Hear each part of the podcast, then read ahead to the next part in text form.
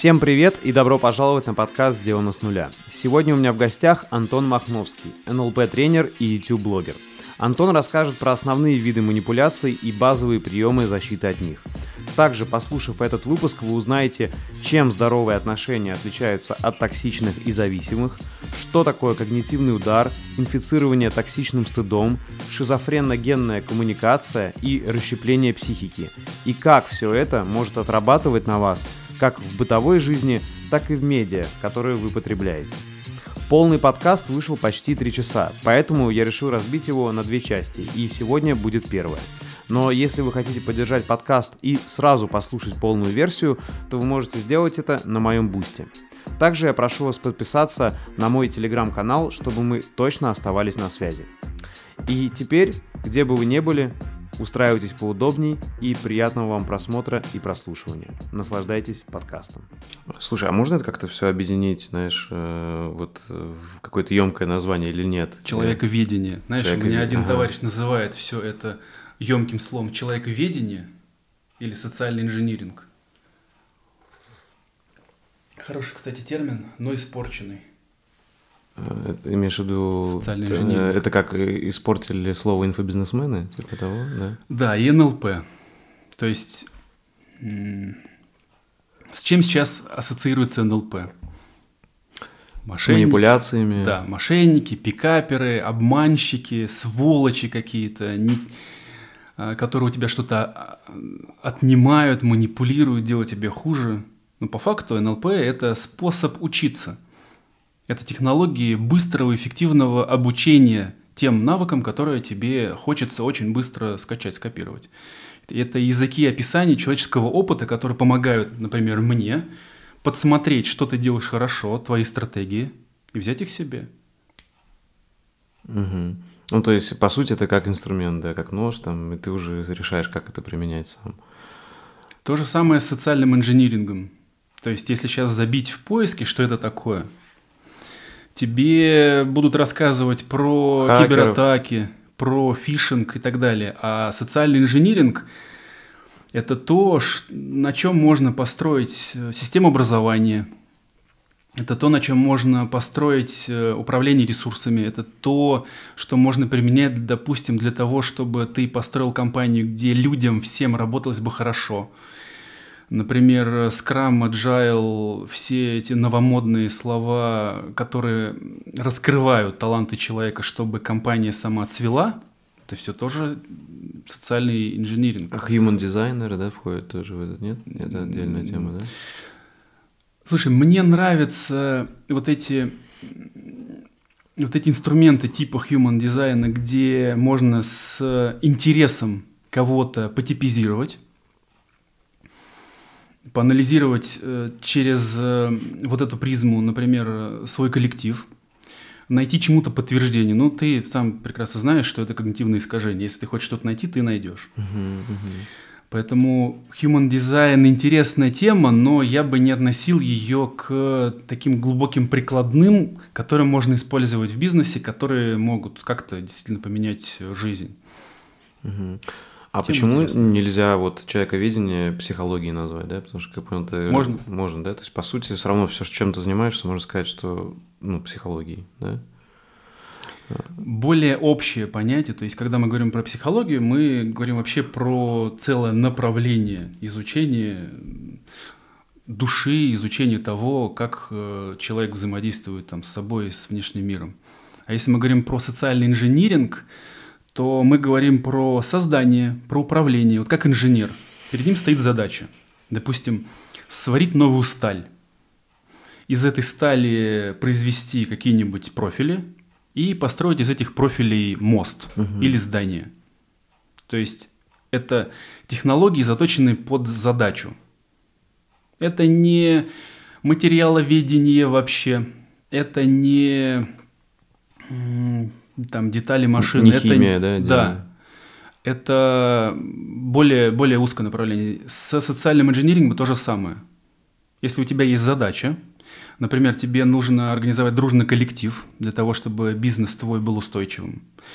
Если тебе нужно в каком-то регионе построить какую-нибудь службу, либо службу там, муниципальную, либо какую-нибудь э, там, медицину, образование, все что угодно. У тебя есть набор инструментов для того, чтобы понять, изучить, с каким материалом э, ты будешь работать, то есть человек, как человеком можно управлять, как человека можно, грубое слово, наверное, проапгрейдить, как человека можно подготовить для того, чтобы он там был эффективен, как из этих подготовленных людей создать социальный механизм, социальную структуру, постройку, и как эффективно им управлять для того, чтобы у тебя все работало. И для того, чтобы всем жилось хорошо, счастливо, и ты получал результат. То есть в результате все счастливы, все довольны. Это сильно бьется с фишингом, это все сильно не совпадает с тем ореолом, который есть вокруг э, термина социальный инжиниринг. Угу. Слушай, а вот если сразу, чтобы развеять да, реальность от теории заговора, насколько все это применяется действительно, знаешь, в каких-то серьезных организациях государственных разных стран, э, как политтехнологии, пропаганда и так далее. Потому что, как понимаю, это взаимосвязано. То есть, по сути, вот как раз такие люди, которые знают социальную инженерию, они строят э, профессиональную пропаганду, да, и так далее.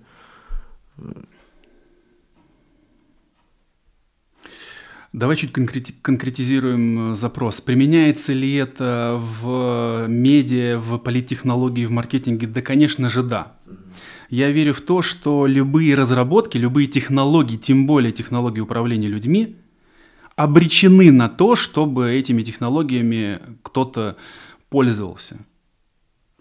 Вот, например, если мы знаем, что уже есть э, искусственный интеллект и искусственное сознание, которое превышает мощности и возможности человека. Если мы уже знаем, что есть технологии, позволяющие машине обманывать и менять состояние сознания человека, можно быть полностью уверенным, что эти машины этим уже занимаются, что эти люди уже используют эти машины, эти технологии для этих целей. Поэтому, конечно же, да. То есть ответ на твой вопрос, конечно же, это все применяется. Другой вариант, что также это, наверное, будет похоже на теорию заговора. Можно предполагать, что если есть технологии достаточно мощные, достаточно крутые, э, настолько, чтобы была необходимость их защищать от широкого круга, мы, скорее всего, об этом не знаем. Вот, например, как ты думаешь, почему на данный момент, и уже последние лет 10-15, а может быть и 20, э, все когнитивные науки, все психотехнологии, связанные с воздействием на другого человека, широко доступны любому. Как вот, ты думаешь, почему? Вот интересно, да, хороший вопрос. Потому что, по идее, ну, может быть, э, ответ не такой, знаешь, банальный, типа из интернета, что интернет изначально его идея была э, вот эта истинная демократия, да, Э, что угу. каждый может э, в интернете делать, что хочет. Понятно, мне кажется, мы наблюдаем какое-то э, порабощение интернета вот прямо буквально на наших глазах потихоньку, что корпорации уже там диктуют свои правила и могут делать что угодно, там кого угодно забанить, кого угодно разбанить там и так далее. Но, наверное, изначально была идея, что все знания всем доступны. Поэтому, может быть, утечка, нет? Ну, в плане, что сделали доступным, а сейчас уже думают, что, может быть, через какое-то время уже не сделают доступным, нет? Как тебе мысль о том, что туземцам можно раздать луки со стрелами, угу. если у тебя уже есть автомат? Тоже хорошая мысль, да. То есть что-то есть еще более э, сильное, да? Можно раздать людям автоматы, если у тебя есть э, психотронное оружие, если у тебя есть ядерное оружие, есть, если у тебя есть экономическое оружие. Поэтому чисто по логике, я не знаю, чисто по логике, если сейчас вбить когнитивные науки, когнитивные удары, шизоизация психики, шизофреногенные паттерны, э, расщепление психики, травмирование психики, газлайтинг, все это можно найти в свободном доступе просто методички – методички про, по промыванию мозгов, методички по расчеловечиванию, методички по созданию так называемого когнитивного стойла. Оно сейчас уже есть. Кстати, вот этот термин «когнитивные войны» это же тоже не, ну, не миф, потому что многие считают, не что миф. это до сих пор теория заговора.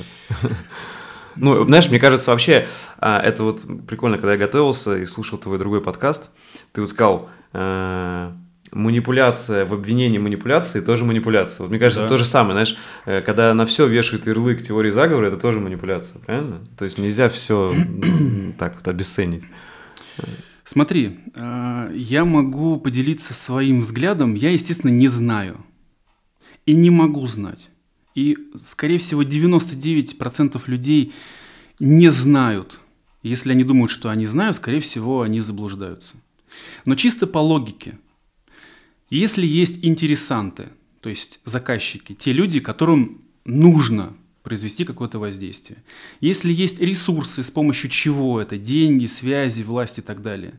Если есть технологии, как я могу получить результат, как я могу улучшить благосостояние своей страны, как я могу улучшить благосостояние своей семьи, как я могу изменить э, экономику там, региона, допустим, если у меня есть такие запросы, естественно, люди будут применять э, технологии, используя свои ресурсы в своих целях. То есть есть потребность чья-то, она оформляется, возможно, идеологически, она оформляется, возможно, политически, она оформляется медийно, и вот эти меди, медийные кусочки, нарративы, то есть по факту нарратив это некая история, кусочек кусочек э, вот этого воздействия, кусочек, э, может быть, психовирусы, то есть какая-то единица составная. Вот эти кусочки, они нарративы, они спускаются вниз для того, чтобы реализовать воздействие, такой посев. Если есть технологии, если есть ресурсы, если есть заказчики, почему у кого-то может не быть желания этим воспользоваться?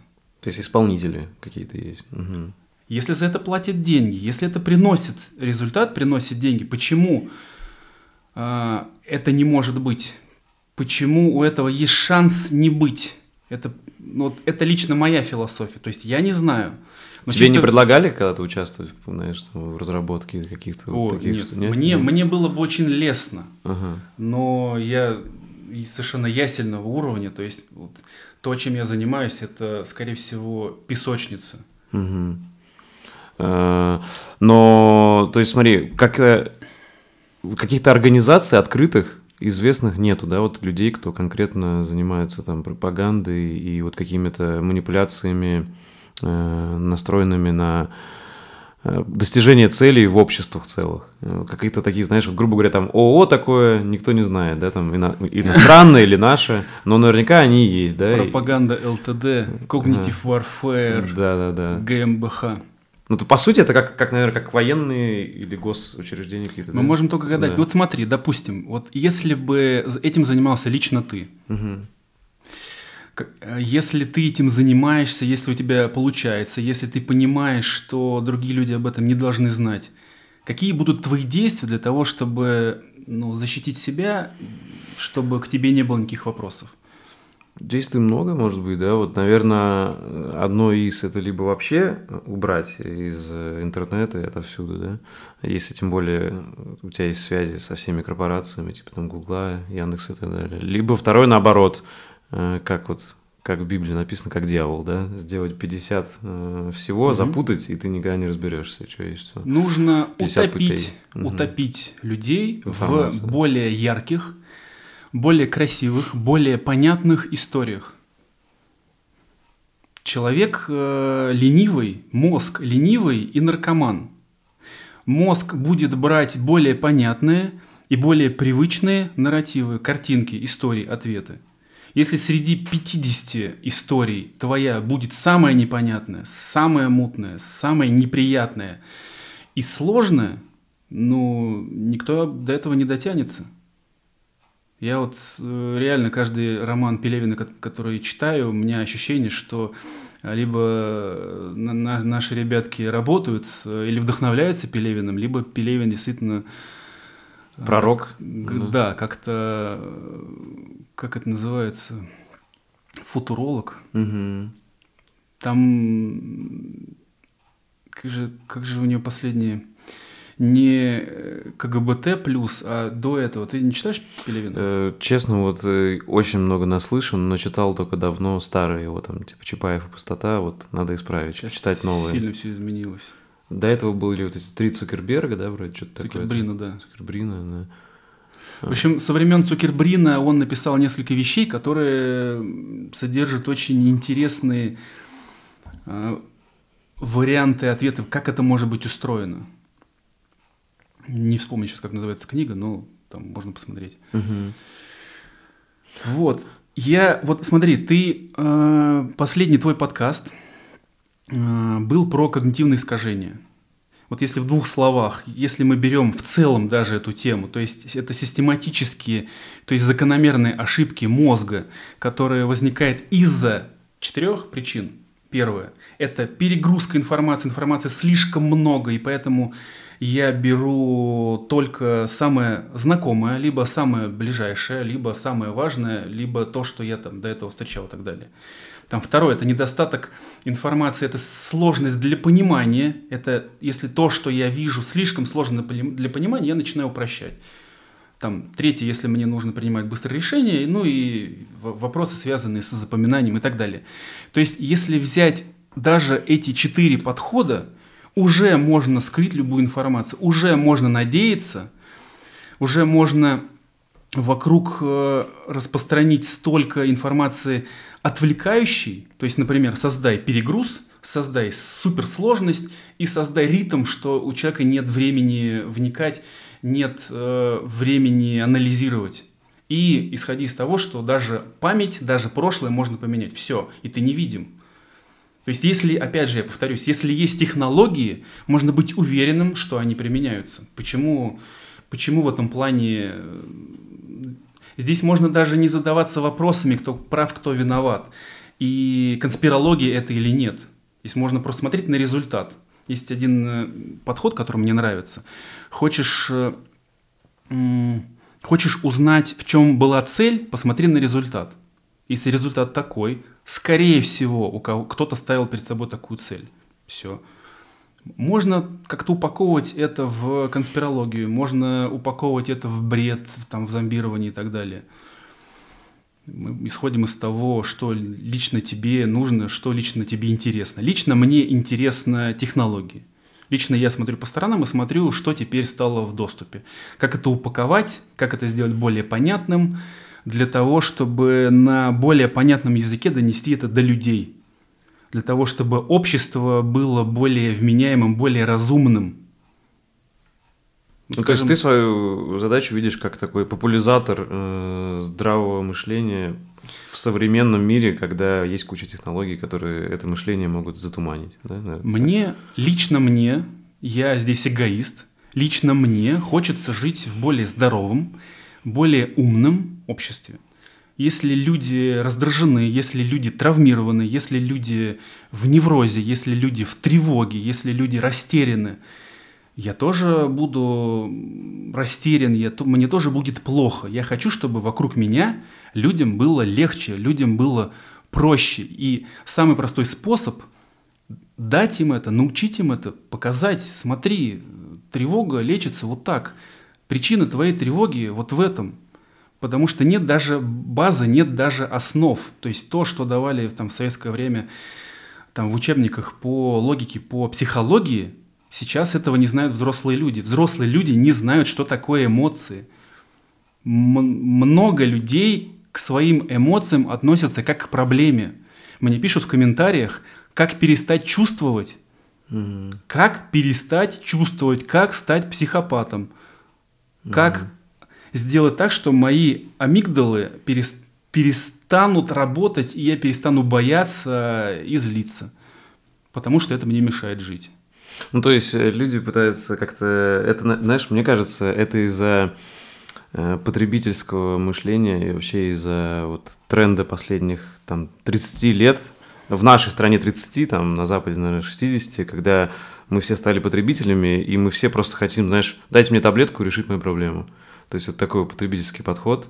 А, хотя человеческий подход это как раз-таки, вот как ты сказал, понять, что в тебе есть и то, и то, и работать с этим, а не пытаться что-то вырезать, убрать, да, там, задушить, затопить. Потребительский подход – это нормально, это логично. То есть, если взять такую общую архитектуру человека, это довольно понятные элементы. Потребности человека, внимание, восприятие, мышление, поведение, ощущение, память, привычки и так далее. А, и все в любом случае стартует с потребности. Поэтому потребительское общество это нормально. За поведением человека лежат его потребности. За вниманием лежат его потребности.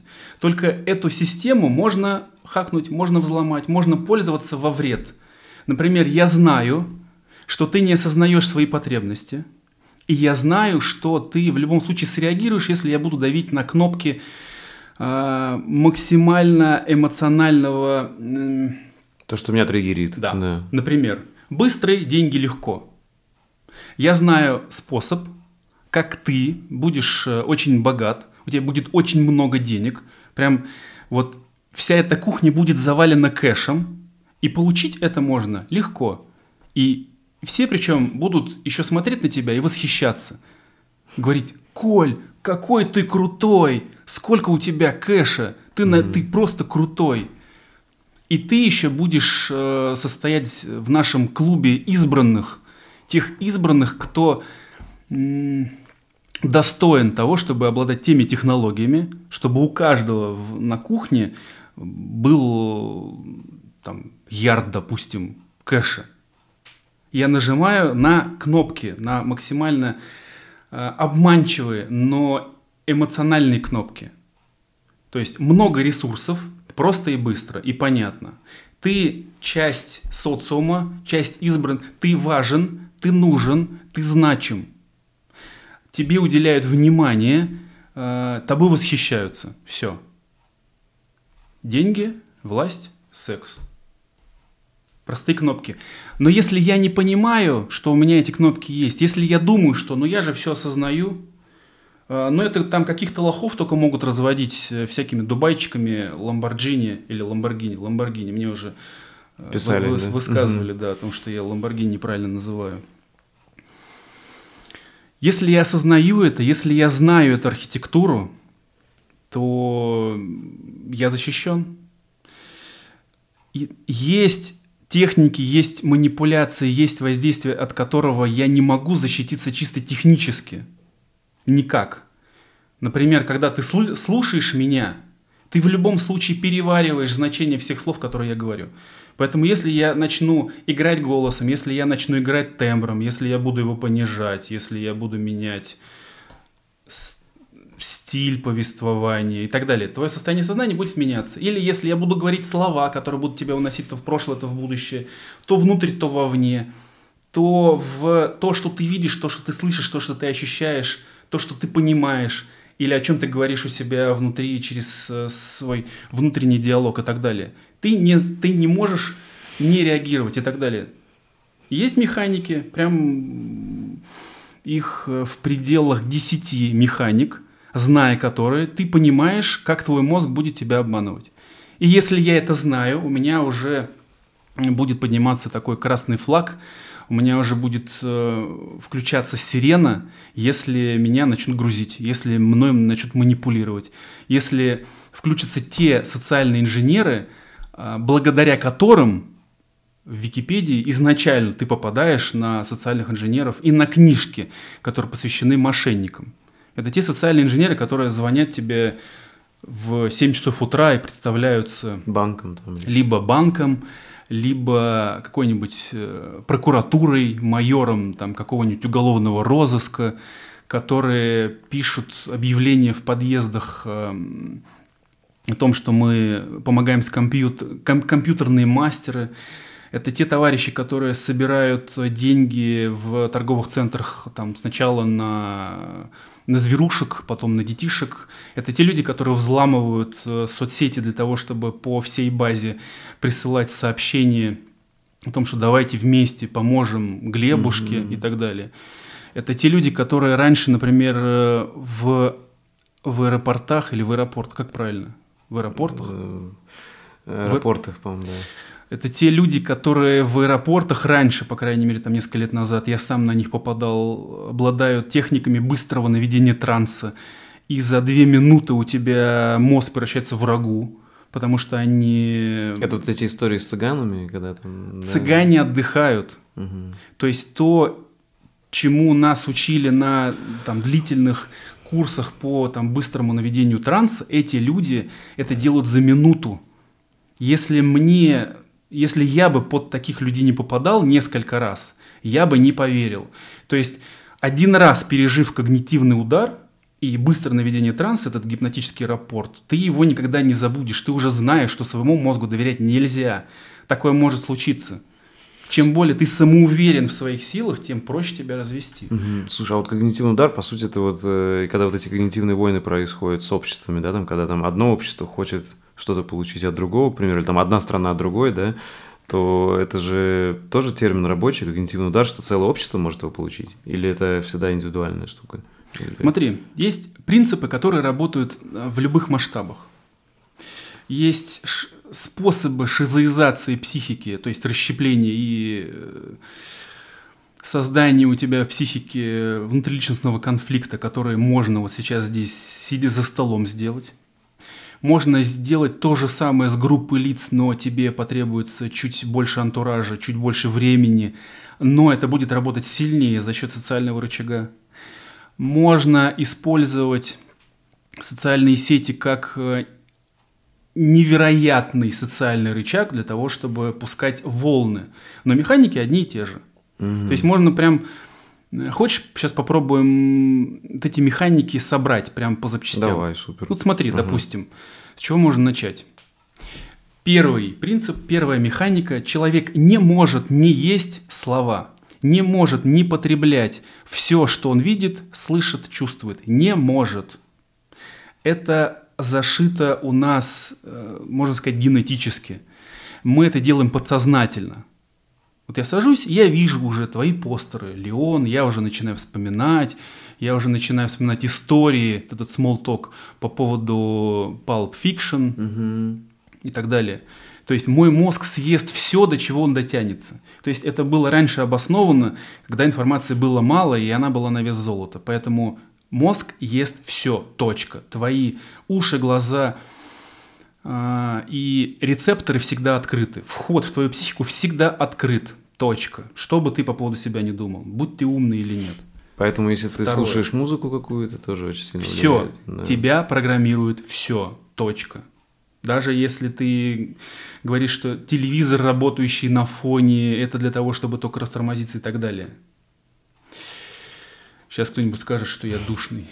Ну, мне интересно. Второй момент. Мы не можем не проживать, мы не можем не усваивать все, что мы увидели, услышали, почувствовали. Мы перевариваем и усваиваем всю, всю информацию, полученную до того, как мы осознали, что именно мы съели. Больше – для того, чтобы осознать, что я съел, я должен это потребить, переварить, соединиться со всем опытом, связанным с этим, для того, чтобы понять, что это. Например, яблоко. Для того, чтобы понять, что такое яблоко, я соединяюсь с тем опытом, который у меня связан с сочетанием этого. Я вспоминаю вкус, я вспоминаю цвет, я вспоминаю какие-нибудь истории и так далее. И моя психика понимает, что такое яблоко. Если я говорю про тревогу, опасность, день, несправедливость, у меня химия меняется, потому что я соединяюсь с несправедливостью, я заставляю там, твой мозг и свой мозг, кстати, тоже переживать какие-то вещи, которые я произношу вслух. То есть третий момент мы все усваиваем до до понимания, что именно мы сейчас потребили. И физически это чувствуем. Естественно. Это, это тоже это, или это отдельный момент? То, это параллельно мы... стоящий. Ага. То есть мы возвращаемся к той механике, где есть цепочка потребность, внимание, восприятие, мышление, ну там и uh-huh, так далее. Uh-huh. То есть если что-то попало в нашу психику, наше внимание будет направлено туда, если это как, так, так или иначе связано с потребностями я в любом случае через какие-то фильтры восприятия это восприму. На мои фильтры восприятия будут влиять мои убеждения, мой прошлый опыт. Если мой прошлый опыт был неадекватен, травматичен, я это через неадекватный фильтр буду воспринимать.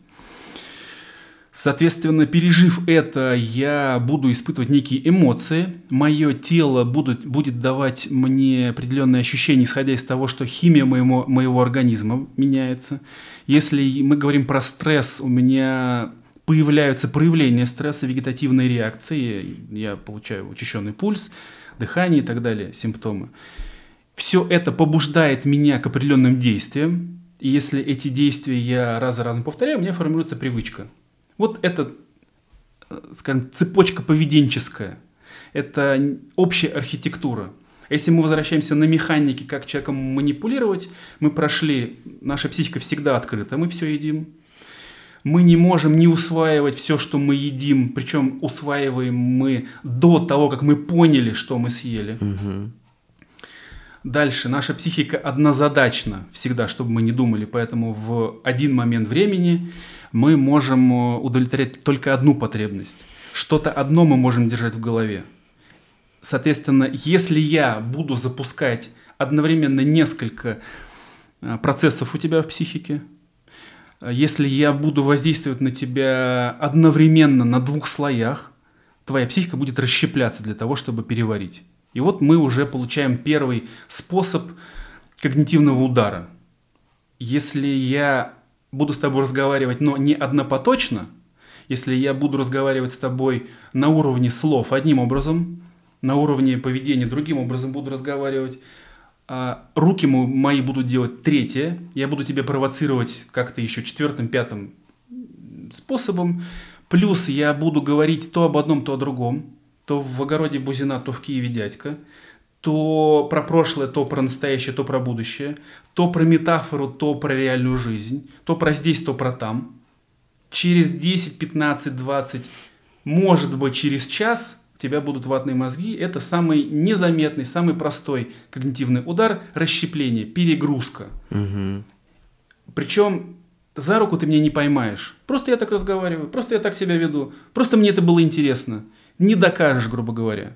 Я буду тебя называть еще э, то, что ты душный. Или mm-hmm. То, что, то, что ты, ты там веришь, на, насмотришься своих ютубчиков э, и веришь теперь в теории заговора. Или наоборот, насмотришься телека. Да, да, да, да, да, да.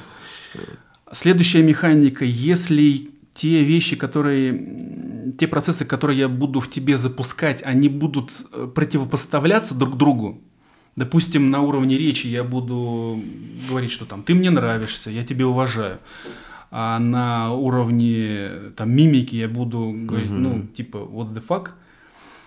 А, это самый простой способ. Или, например, как э, формируется самый, самый распространенный способ, самый распространенный пример шизофренно-генной коммуникации – это шизофренно-генные мамочки, которые говорят, что любят, обнимают, но при этом унижают, при этом обесценивают, при этом там третируют и так далее. А можешь кратко рассказать для тех, кто не знает, что такое шизофреногенная коммуникация? А вот мы про это а, и говорим. А, то ага. есть шизоизация – это расщепление. Угу. Это именно то, о чем мы говорим. То есть, еще раз тогда, психика однопоточна. В один момент времени психика может удовлетворять только одну потребность, держать в голове только что-то одно. Либо «мама, я тебя люблю», либо «мама, я тебя боюсь, и мне нужна защита». Угу. Если это происходит одновременно, ребенок расщепляется. То есть шизофреногенная мамочка, это которая... Это, по идее, даже не то, что там какие-то злые люди, а это, наверное, может быть просто да. она там устала, что-нибудь, да. там ребенок кричит, да, и она на нее наорала, потом прижала к себе, да, что-нибудь такое в этом стиле. Любимый мой, я, ты так меня задолбал, ага, я тебя все. очень люблю, но оставь ты меня, наконец, в покое ага, ага. и так далее. То есть возник, в психике возникает два посыла. Это то, что называется амбивалентные чувства. Угу. Амбивалентные чувства это противоположные чувства к одному и тому же человеку. Ребенок не может э, переваривать это. Ребенок находится в слиянии, психологическом слиянии. И для него либо мама меня любит, либо я в опасности, а одновременно так не получается. Кстати, а может сразу какой-то практический совет даже, да, как людям, потому что мне кажется, это любая мама это переживала. Э, мне так кажется со стороны, я-то отец, да, но мне кажется, любая мама может, э, грубо говоря, устать Там, если ребенок весь день орет или еще что-нибудь. Ну. Вот как, э, чтобы выйти из этого, да? То есть это просто надо выходить в стиле техника, как, не знаю, как там... Совет мужики для... грушу бьют, а они там, не знаю, покричать в подушку в таком Совет, совет для мамы? Да, да, вот мне интересно просто, что вот кто слушал, сразу полезно было. Ну, давай начнем тогда чуть-чуть заранее. Ага. Если мама чувствует, что ей тяжело, пусть мама позаботится о себе по возможности. Если мама чувствует, что у нее есть эмоции не отсюда, если мама чувствует, что у нее есть эмоции из своего детства, если она несет в себе сама некие переносы, некие обиды, другие токсичные эмоции, не связанные с ребенком, но которые ребенок так или иначе видит, чувствует, пожалуйста, мама, есть масса талантливых людей, есть масса специалистов, к которым можно прийти и поработать с этим, для того, чтобы, по крайней мере, увидеть это – если я понимаю, допустим, что у меня есть переносы, если я понимаю, что у меня есть свой травматический опыт, связанный с моими родителями, если я понимаю, что я могу что-то переносить на своего ребенка, я имею возможность позаботиться о себе, сначала о себе. Если я хотя бы знаю это, я уже не переношу все это в полном объеме на ребенка. Второй момент. Если все-таки я рядом с ребенком чувствую себя как-то неважно, если я нервничаю, если я злюсь и так далее. Даже если я это проявляю, ребенок это уже видит. Отриц... А, отрицать это, это значит эмоционально врать ребенку. Ребенок это видит. Поэтому можно совмещать приятное с полезным. Можно говорить, мама сейчас злится, ты видишь, я сейчас разозлился, просто я устал и так далее. То есть можно параллельно с этим еще и обучать своего ребенка, что такое эмоции – что, чтобы он не пугался, чтобы у него самого не формировался травматичный опыт, травматический опыт, связанный с тем, что рядом со, если рядом со мной женщина уставшая и кричит, я могу умереть. И такой мальчик лет через 30 будет впадать в ступор, в, в, детскую, в детскую позицию, когда его, его, допустим, его жена будет воспроизводить то же самое. Если, допустим, э, жена или, может быть, даже мама его же, но уже 30 лет спустя, будет там звонить и говорить по телефону, как я устала, как же меня все это достало, и там 30-40-летний мальчик будет вваливаться своего внутреннего ребенка, испуганного, и реакция будет, как будто бы он сейчас умрет. Поэтому со всеми неврозами, со всем прошлым можно, можно работать. Если ты рядом с ребенком испытываешь какие-то эмоции, легализуй их, чтобы все эмоции были разрешены и понятны. Злиться можно, уставать можно, переживать можно. Если ты пугаешься своих эмоций, ты поделишься этим неврозом под названием вторичные эмоции со своим ребенком. То есть, если я злюсь, но подавляю, я обучаю своего ребенка, что злиться нельзя. Если ты испытываешь гнев, нужно подавлять. Плюс ребенок видит, что рядом с ним такая сжатая пружина гнева ходит. Легализуй, проговори это, обучи своего ребенка это видеть. Объясни, что это, что со мной происходит. Я сейчас злюсь. Угу. Мне... Короче, тут больше, да, вот что, э, не обязательно у всех людей, хотя, скорее всего, у всех людей какой-то невроз да есть, да, у каждого, наверное, да. Все а... мы, все мы в лучшем случае как-то пролеченные невротики. Правильно понимаю, даже несмотря на то, что мы все там в той или иной степени невротики, да, угу. но есть абсолютно нормальное, ну, то есть не стоит считать себя там каким-то не таким или больным, потому что Э, в целом у нас у всех есть эмоции, это абсолютно нормально их испытывать, в том числе и негативные.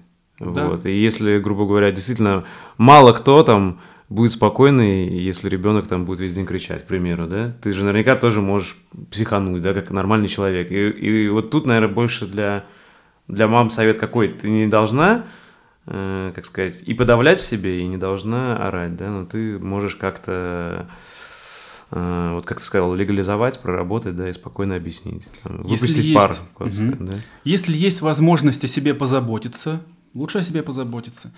Если ты что-то чувствуешь, подавлять и бороться с этими чувствами, это будет большее зло. Если ты уже это чувствуешь, легализуй, объясни, что с тобой происходит, чтобы а, чтобы ребенок не пугался. Ты тем самым еще очень важную вещь делаешь. Ты еще учишь эмоциям, ты формируешь эмоциональный интеллект. Ребенок обучается, что такое эмоции, глядя на своих родителей. Что они чувствуют, как они это называют и как они к этому относятся. Если обучаюсь, что эмоции бывают разные, нормально. Если ребенок все время кричит, это нормально, это логично, какие-то эмоции по этому поводу испытывать. Было бы больше, больше вопросов, если человек было, да. не испытывал бы никаких эмоций. Угу. Окей, и тогда вернемся, да, вот к этим, к типизации. А, к механике. Механик, да. Да, продолжаем, продолжаем усугублять. То есть сейчас мы проговорили про создание внутриличностного конфликта. А, это помимо бытового примера с амбивалентными чувствами, когда мама одновременно и любящая, и опасная, когда мама говорит, что любит, да, я тебя обниму, но при этом э, почему ты опять этого не сделал? Почему, вот, например, там у моей подруги сын, вот он так, а ты вот не дотягиваешь до, до него. Одновременно ты и обнимаешь, и делаешь больно. Как, знаешь, метафора была, что э, самый, самый опасный удар и подлый, он в объятиях происходит. Здесь то же самое. То есть в медиа, если мы посмотрим, как можно сделать то же самое, если ты от одних и тех же источников слышишь одни и те же нарративы, одни и те же истории про одно и то же, затрагивающие твои эмоции, твои ценности, потребности, но имеющие противоположное значение, все, у тебя формируется внутриличностный конфликт. Ты перестаешь соображать. Как сделать так, чтобы люди не принимали решения? Как сделать так, чтобы люди ничего не делали? Как сделать так, чтобы люди оставались в когнитивном стойле и не задавали вопросов?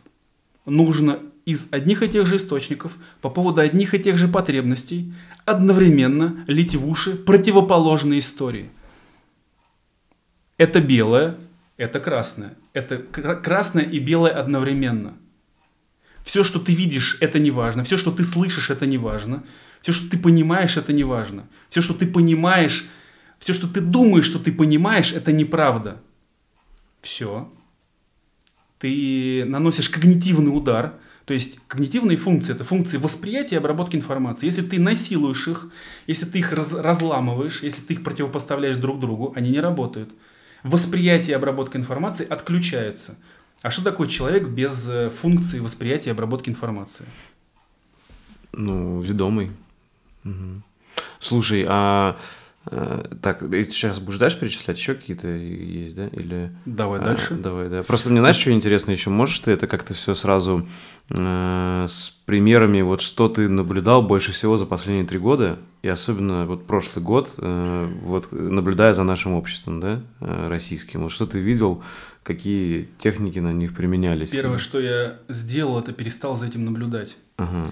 Самый важный принцип эмоциональной психологической гигиены, если ты видишь деструктивное воздействие, отключи этот источник.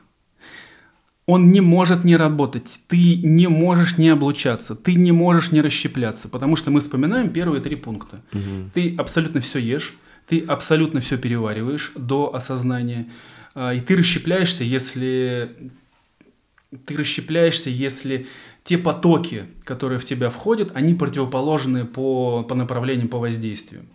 Если одновременно в тебе вызывают и сочувствие, и гнев, и несправедливость, и страх, и обиду, это тебя разрывает.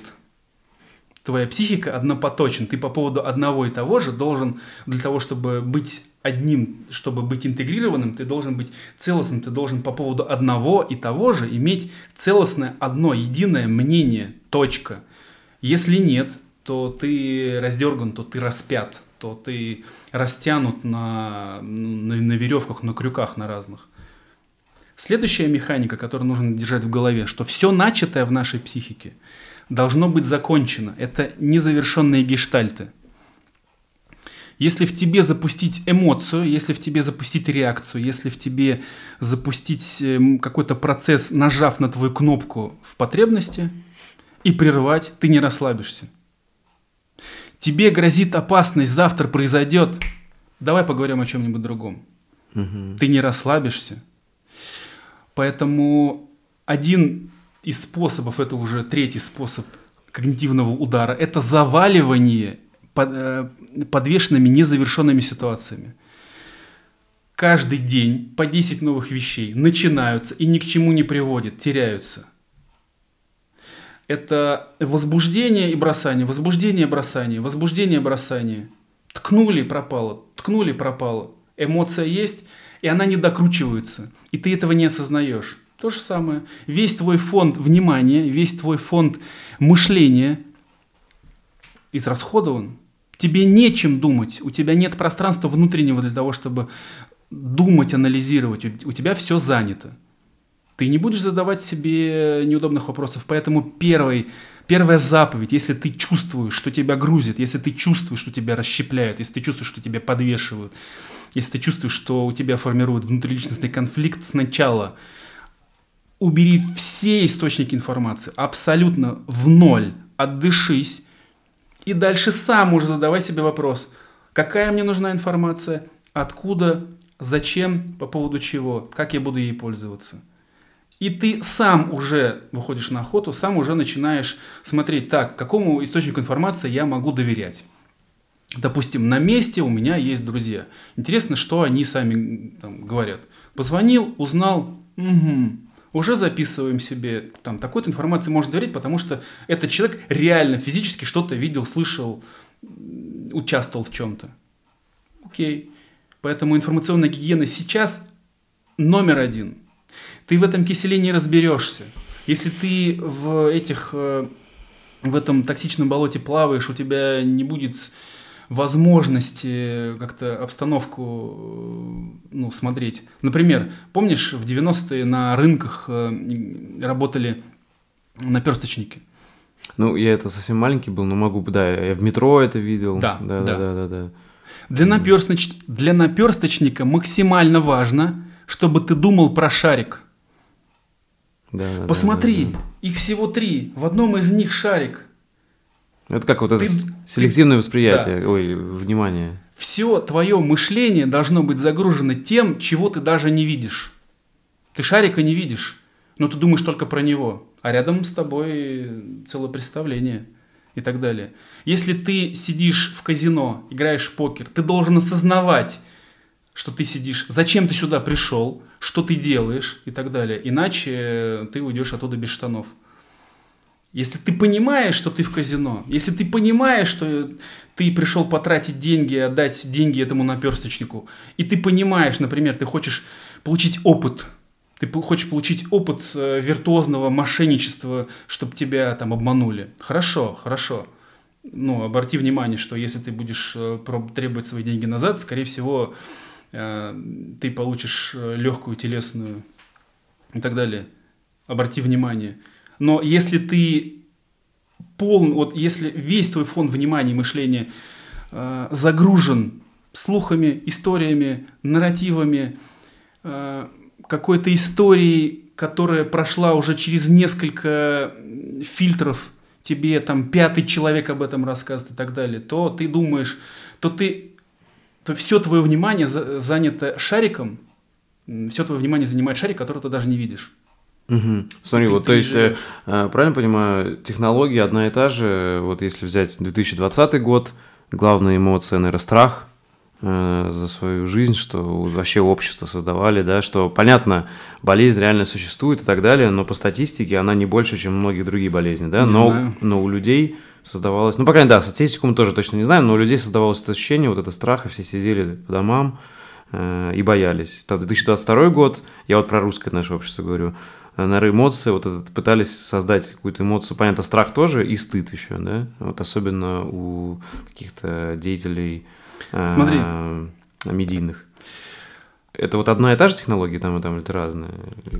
Слушай, когда ты говоришь про стыд, это совершенно другая тема. Ага. Хочешь, мы на нее перейдем. Она более бытовая, более простая, более понятная и более знакомая. Э, когда ты задаешь мне такие вопросы, первое, что мне приходит в голову, я не знаю. Угу. Это первое, что я себе говорю в ситуациях, где я могу быть неправым. То есть, э, если речь заходит про формирование своего мнения, мнение может быть сформировано, ну, исходя из из какой-то информации. Если у тебя нет доступной, если у тебя нет информации, если у тебя нет информации, на которые, которые можно поверить, или если у тебя нет возможности проверить информацию, делай, что можешь с тем, что есть, там, где ты находишься прямо сейчас. Что ты прямо сейчас можешь делать? Если рядом с тобой человеку плохо, как ему можно помочь? Если ты понимаешь, что человек, например, заблуждается, но переубеждать его или иметь другую точку зрения и переубеждать его приведет к конфликту, что ты можешь сделать, как ты можешь помочь и так далее. Да, смотри, просто вот сами вот эти вот эффекты, которые произошли, то есть это же можно их назвать ударами, что это кто-то вот как раз какие-то технологии это делали, потому что они же произошли, Не знаю. или да, или ты Смотри. думаешь, это все случайно, естественно было, да, типа. Ага. На большинство таких вопросов я буду отвечать тебе не знаю. Мгм. Можно анализировать э, а, какие-то конкретные действия. Допустим, если тебе говорят, э, тебе должно быть стыдно за то, ш- за то, какой ты есть. Мгм. Вот ты в черном пришел, тебе должно быть стыдно, нельзя в черном ходить. Как ты можешь ходить в черном? И так далее. Это другая тема. Это использование эмоций социальных регуляторов. То есть эмоции социальные регуляторы – это у нас основные вина, стыд, ну и страх, страх потерять отношения. Так или иначе, вина и стыд предназначены для того, чтобы помогать нам э, быть в социуме. Это наша, э, возможно, одна из ключевых э, потребностей, очень витальных потребностей. Мы очень тревожимся, если мы не часть толпы, мы очень тревожимся, если мы не часть социума. Поэтому если кто-то в социуме, если какое-то общественное мнение говорит тебе, что ты не прав, что ты виноват, что тебе должно быть стыдно, ты инфицируешься токсичными эмоциями, токсичным стыдом и токсичной виной.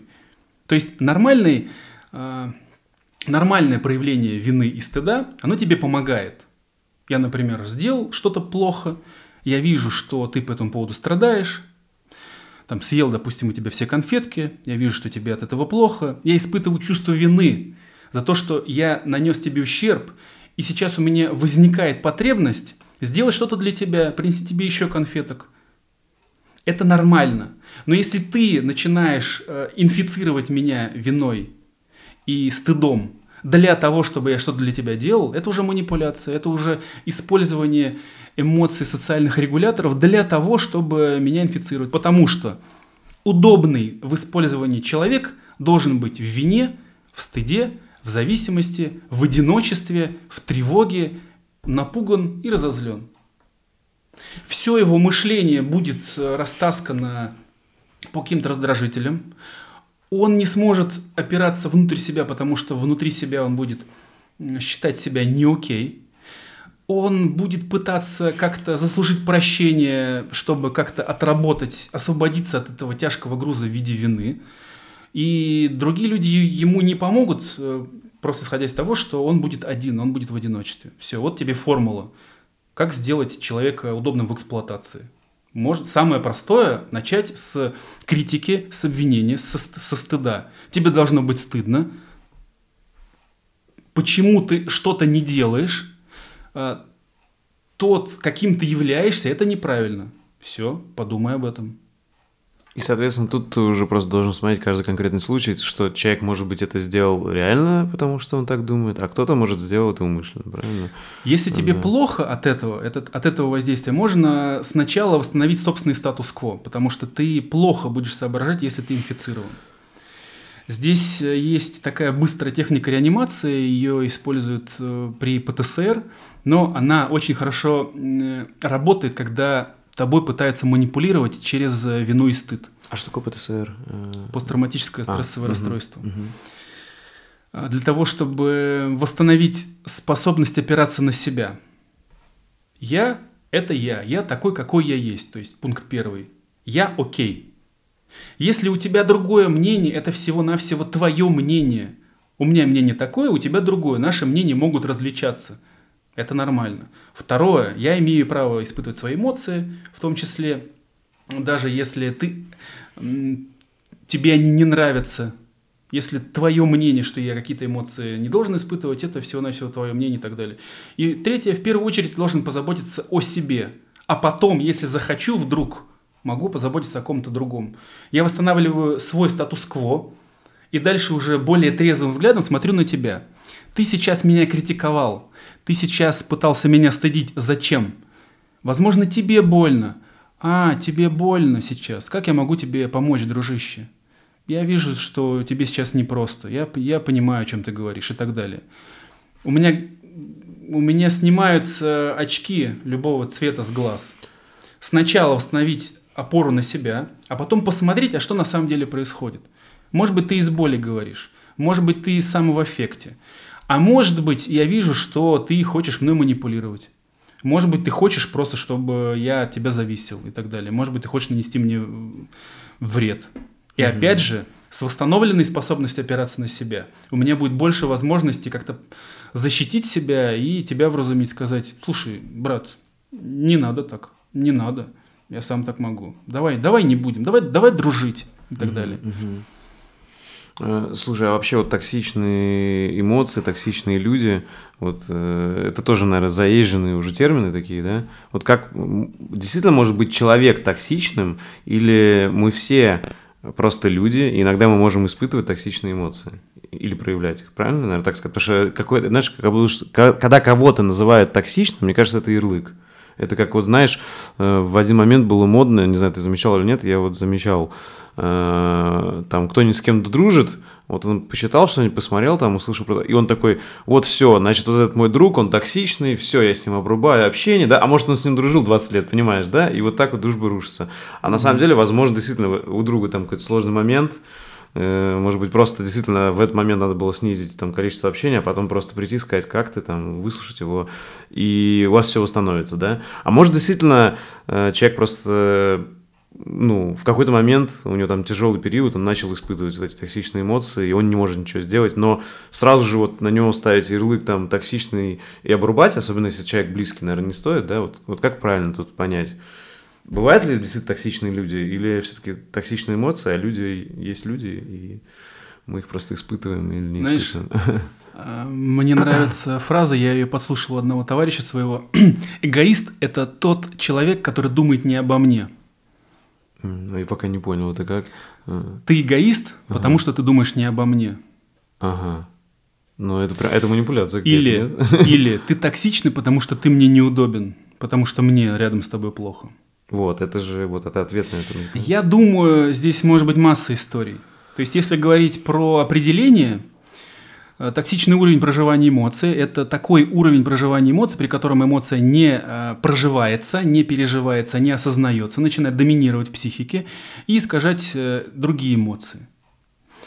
Для того, чтобы из токсичной эмоции сделать нормальную, творческую, физиологическую, функциональную эмоцию, нормальную, здоровую, ее нужно развернуть с себя, ну, проявить, использовать по назначению. Допустим, если во мне выделяется гнев, если я чувствую гнев, если кто-то меня достает, если кто-то нарушает мои личные границы, но я по какой-то причине вынужден себя останавливать, я останавливаю очень много гнева, моя лимбическая система в моих лимбических кругах э, формируется заряд, и он усиливается – Моя психика кричит, кричит, наши личные границы нарушают. Вломи ему срочно, быстрее, больше, сильнее, выше и так далее. А я себя останавливаю. Этот гнев, этот заряд для того, чтобы хоть как-то реализоваться, заворачивается на себя и приводит к самогноблению, самоподавлению. Я начинаю себя гнобить. Вот, наверное, в этой ситуации я был неправ, вот какой же я плохой, какой же я и так далее. Я начинаю сам себя гнобить. Гнев становится токсичным, заворачиваясь на себя. Вина.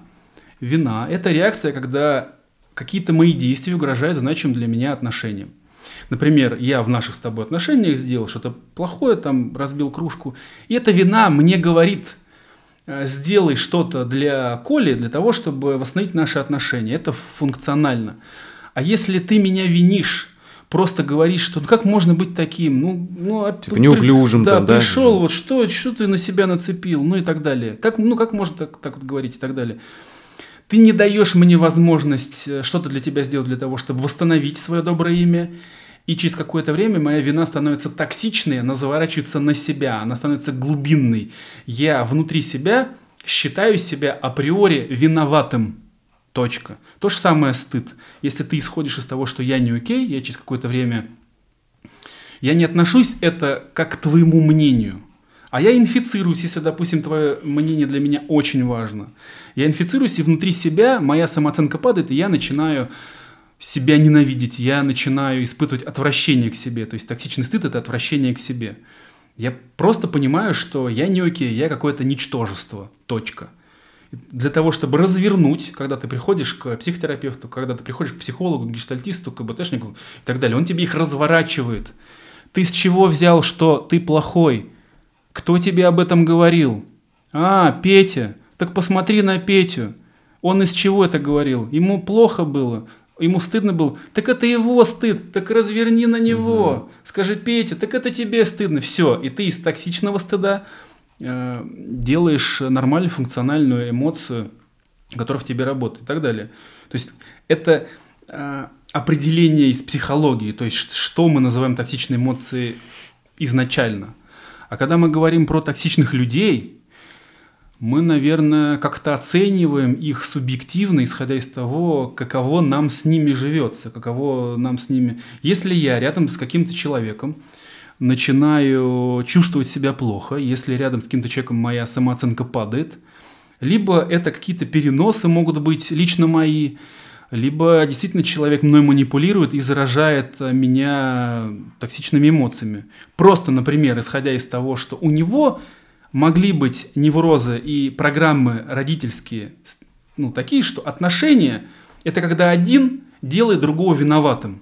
Угу. Например, ребенок наблюдает за своими родителями, а, родить, а у родителей отношения построены не на любви и поддержке, а на то, что один зависит от другого. Что мама, допустим, третирует папу, обвиняет папу, папа чувствует себя виноватым и поэтому не уходит из семьи, допустим. Может быть, наоборот – много есть вариантов. Э, вот, вот эти вот парные эмоции, например, гнев, страх, они зацепляются. Стыд, критика, вина, обвинение, обида, обвинение. Э, это парные эмоции, которые могут людей скреплять. И если моя семья, допустим, держалась только на этом, у ребенка могут, могут сформироваться выводы, что отношения – это стыжение. И, допустим, во взрослом э, возрасте я могу именно так же, точно так же выстраивать отношения и с друзьями, и с коллегами, и со своей там... И я нахожу себе будущую жену или там мужа э, по дополняющему признаку. Если я патологически критикую, я нахожу себе патологически виноватую. Если я испытываю постоянно стыд, страх и вину, я нахожу того, кто будет меня обвинять и тиранить и так далее. И вот если тебе с другим человеком плохо – но в первую очередь позаботься о себе и выйди из этих отношений. Но вместо этого ты можешь обвинять его, что он токсичный. Обвинение в токсичности такая же, такая же манипуляция по факту. Плохо тебе, не общайся. Но когда ты обвиняешь человека, ты ему говоришь, ты не такой, каким ты должен быть. Стыд. И тут, получается, выйти из отношений не обязательно навсегда там, да, как-то, а ты имеешь в виду, ты просто хотя бы на время сократить их, да, или что Пункт третий. Да первую очередь я должен позаботиться о себе. Если мне сейчас с тобой плохо, мне нужно подышать, я беру, ну, наращиваю дистанцию. Здесь может сработать еще другой невроз, другой механизм, э, который называется созависимость, неспособность наращивать дистанцию. Мне может быть тяжело сказать тебе, давай мы с тобой там месяц не пообщаемся, потому что я буду испытывать какое-то угрызение совести и так далее. А, и мне нужно будет с тобой поругаться, а, мне нужен будет с тобой конфликт для того, чтобы, опираясь на этот конфликт, выйти из этих отношений. Поэтому разные варианты угу. могут быть. Слушай, а какие отношения являются здоровыми? Да, вот, потому что есть как бы токсичные, да, э, созависимые, там, зависимые. Вот в чем они все отличаются? Какой у нас так кратко, да, с психологического да. насилия на здоровые отношения. Ну, просто да, вот, то есть, грубо говоря, э, когда ты можешь быть уверен, э, что общаясь с человеком, это нормально, потому что иногда же тобой могут манипулировать и говорить, вот у нас там никакие не такие отношения или еще что-нибудь, да, обвинять там, а на самом деле ты такой можешь, так, стоп, вот так и так, значит, это все нормально. Мне очень нравится один критерий, угу. потому что другие, они менее применимы. Если в отношениях ты становишься богаче, счастливее и здоровее, они у тебя функциональны, они у тебя здоровые. Если в отношениях ты становишься больнее, несчастнее, а, беднее, у тебя падает самооценка, скорее всего, в них что-то не так. Скорее всего, есть какая-то проблема. Решаемая или нерешаемая, нужно смотреть. Но, скорее всего, она есть. Функциональные, то есть отношения, это взаимодействие двух людей, ну, для, очень грубо, конечно, я сейчас очень угрубляю, ну, для удовлетворения потребностей. Нам с тобой лучше, чем без тебя. Нам с тобой вдвоем лучше, чем если мы были бы не в отношениях. Это нас притягивает. Но если нас притянуло и нам становится хуже, что-то в них не так. Они дисфункциональны, функции не выполняют, что-то там не работает. Угу. А как еще понять, знаешь, проблема в тебе или в другом? Потому что вот может быть как, mm. что ты такой начинаешь, да вот, блин, это все из-за тебя, да, то есть винить кого-то. А на самом деле может быть в тебе какая-то просто вот эта вот нерешенная там психодрама или что-нибудь там, психотравма, и тебе ее просто надо решить. Вот как вот это понять? Вот смотри, в моем последнем дипломе написано, что я консультирую пары по семейным отношениям. Вот смотри, когда ты приходишь к семейному психологу, клиентом являешься не ты, не твоя жена, не ребенок. Клиентом являются, является отношения. Mm. Поэтому кто в вашей паре виноват, кто виноватее, не имеет никакого смысла. Отношения – это взаимодействие двух. Отношения – это то, что между нами. То есть, например, как, опять же, грубо, я инженер, я вечно э, совершенно технические схемы я применяю к психологическим э, вопросам. То есть один из способов, один из механизмов создания близости. Включенность и присутствие. Включенность. Я вижу тебя, я в тебя включен, я вижу твои эмоции, я вижу твои переживания, я вижу твои ценности, ты важен для меня. Я эти эмоции размещаю между нами, говорю, расскажи, меня вот восхищает, как ты организовал свое рабочее место, меня восхищают твои ценности, меня восхищает то, что ты делаешь и что тобой движет. Расскажи, как ты это делаешь? Как ты до, до этого дошел? Я, я фокус перевожу на тебя. Я касаюсь твоих ценностей, твоих потребностей, вызываю в тебе эмоции. Твой ход. Ты что-то рассказываешь, делишься этим, тоже в общее, в отношения. Я на это как-то реагирую и так далее. Это создает мы. Здесь нет там кого-то правого, кого-то неправого. Гештальт-терапия, допустим, это терапия отношений взаимодействие. Здесь нет такого, что ты прав, а ты не прав. Нет, это не суд. Это, это про двоих. И, соответственно, правильно понимаю, тут э, если, к примеру, кто-то там вспыльчивый, э, но ты спокойно с этим живешь, я имею в виду там какой-то человек, там, не знаю, отец там, или друг, или там, не знаю, жена, или там кто-нибудь вспыльчивый, а тебе с этим нормально, то есть ты не раздражаешься из-за того, что человек сплечет, то значит, это тоже нормальное отношение, да? Или, то есть я имею в виду, что, а если в какой-то момент человек, допустим, такой, там что-нибудь прочитал, такой, ага, начал смотреть, ага, вот этот человек вспыльчивый, и меня, оказывается, теперь это бесит, и пытается его исправить, то это же неправильно, да? А не абьюзер ли ты часом? Ну да, да, да, то есть, понимаешь, мне кажется, вот э, есть же какая-то определенная мода, да, искать там абьюзеров, искать виноватых, э, есть эта мода или нет, или мне кажется? То есть, э, когда, возможно, вы как-то, да, да, пока ты не знал каких-то новых терминов, вы жили спокойно, и не парились. Вот смотри, это опять же шарик, о котором ты думаешь. Угу. В любой непонятной ситуации обрати внимание на свои эмоции, на свои переживания. Твои эмоции и переживания говорят тебе о том, а, что с тобой происходит, насколько твои потребности удовлетворяются. Если тебе с человеком плохо, твои эмоции будут тебе об этом говорить. Вспыльчивый он, не вспыльчивый, тебе с этим как? И вот если тебе с этим плохо, ты говоришь, слушай, дорогой, мне что-то с этим плохо, когда ты так делаешь, меня это печалит, раздражает и вообще в депрессию вгоняет. Слушай, ну и так далее, пожалуйста. Это классическое я-сообщение. Что я чувствую, я говорю про себя, что я чувствую по поводу того, что там происходит или по поводу того, что ты делаешь. инструкция, пожалуйста, так делай, а так не делай. Все, я сообщение. И, и смотрим, как это я сообщение там прошло. Насколько ты был услышан, насколько ты был понятен. Если человек, например, был в аффекте, то есть его эмоции им управляют полностью, эмоции настолько сильные, что он не может как-то тебя услышать, то, ну, как-то я вижу, что ты сейчас в аффекте. Ну, видимо, нужно вернуться к этому разговору чуть попозже. Я понимаю, что сейчас не очень конструктивно. Ну, давай сейчас сделаем паузу и так далее. То есть, если тебе не окей, если тебе плохо, это твоя обязанность в первую очередь об этом своем переживании как-то донести. То есть, одна из функций эмоций коммуникативная – дать понять другим, что с тобой происходит. И увидеть, что с тобой происходит ну, относительно своих потребностей. Если мне в отношениях одиноко, плохо, печально. Эти эмоции, они обращают мое внимание, чего-то я не, не, недополучаю. Почему мне в отношениях плохо?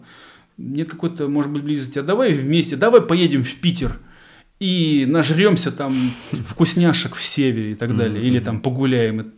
И ты как-то наполняешься теми потребностями, которые были там, для тебя актуальны.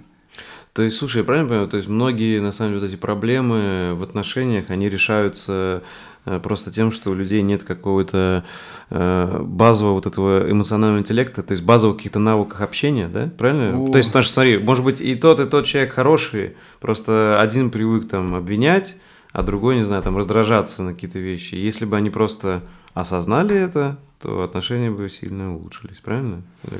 Мне очень нравится подход, где отношения – это навык быть с другими, навык быть с другим человеком. Если у тебя с другим человеком не получается, ты задаешь себе вопрос, нужно тебе быть с ним или нет. Если у тебя проблемы, с которыми тебе нужна помощь, ты приходишь э, к третьему лицу, к психотерапевту, к семейному психотерапевту, который принимает пары. И семейный системный психотерапевт занимается в первую очередь чем? Он фасилитирует диалог, то есть он организует диалог. Так, сейчас ты говоришь, что с тобой происходит, что ты по этому поводу чувствуешь и что ты хочешь. А ты слушай, пожалуйста, и потом расскажешь, что ты понял. Происходит там в одну сторону, потом в, в другую сторону. Понял? Теперь расскажи, что ты понял. Он правильно понял? Угу. Угу. В другую сторону. То есть сначала организуется диалог, диалог. Диалог основан на том, что я говорю, я честно говорю о том, что со мной происходит – я честно слушаю, слышу и понимаю другого, и слушаю, что, ну, как я на это реагирую и так далее.